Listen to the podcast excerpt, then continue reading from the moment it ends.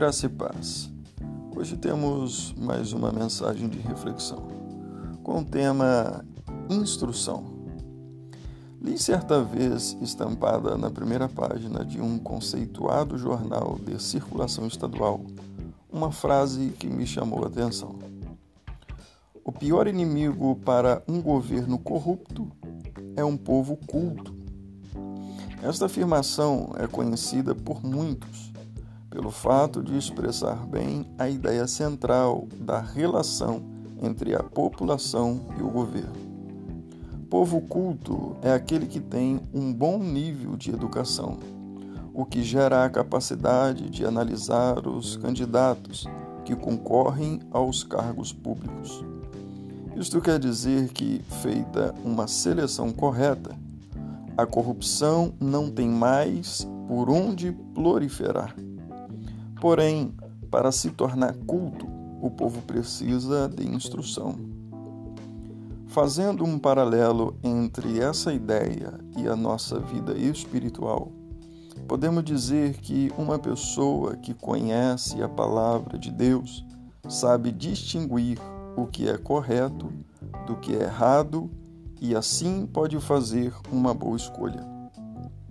Quanto mais lemos a Bíblia, mais conhecemos a vontade de Deus para as nossas vidas e aprendemos a lidar com as diversas situações e até mesmo a nos defender dos ataques de Satanás.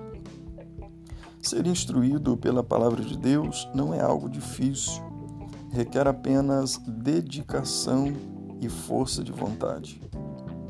A Bíblia Sagrada é o mais conhecido, o mais vendido e o mais amplamente divulgado livro de todos os tempos. No entanto, poucos conhecem em profundidade ou já a leram por completo, por pensar que isso seria complicado e cansativo. Contudo, hoje em dia temos à nossa disposição diversas traduções com linguagens bem acessíveis para qualquer tipo de leitor. Assim sendo, vale a pena investir nessa valiosa instrução. Faça da leitura da Bíblia uma prática diária.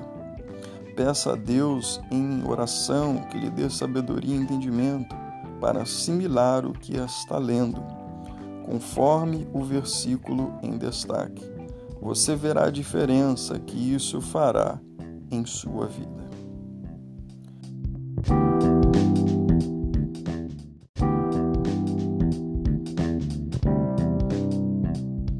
Versículo para sua meditação está em Tiago, capítulo 1, verso 5, que diz: Se algum de vós tem falta de sabedoria, peça a Deus, que a todos dá livremente de boa vontade, e lhe será concedida.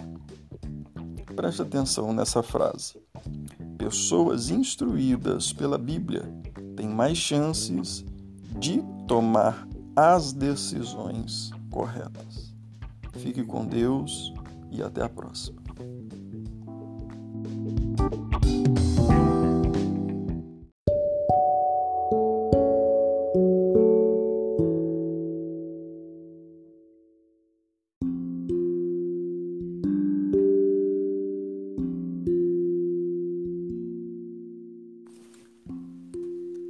Graça e paz.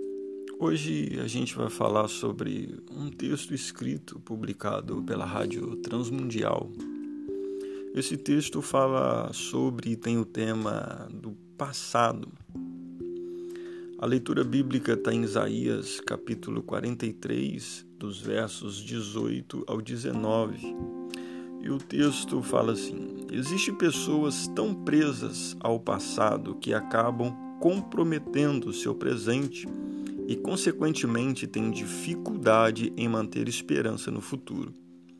Não conseguem se libertar dos seus traumas, erros ou maus hábitos.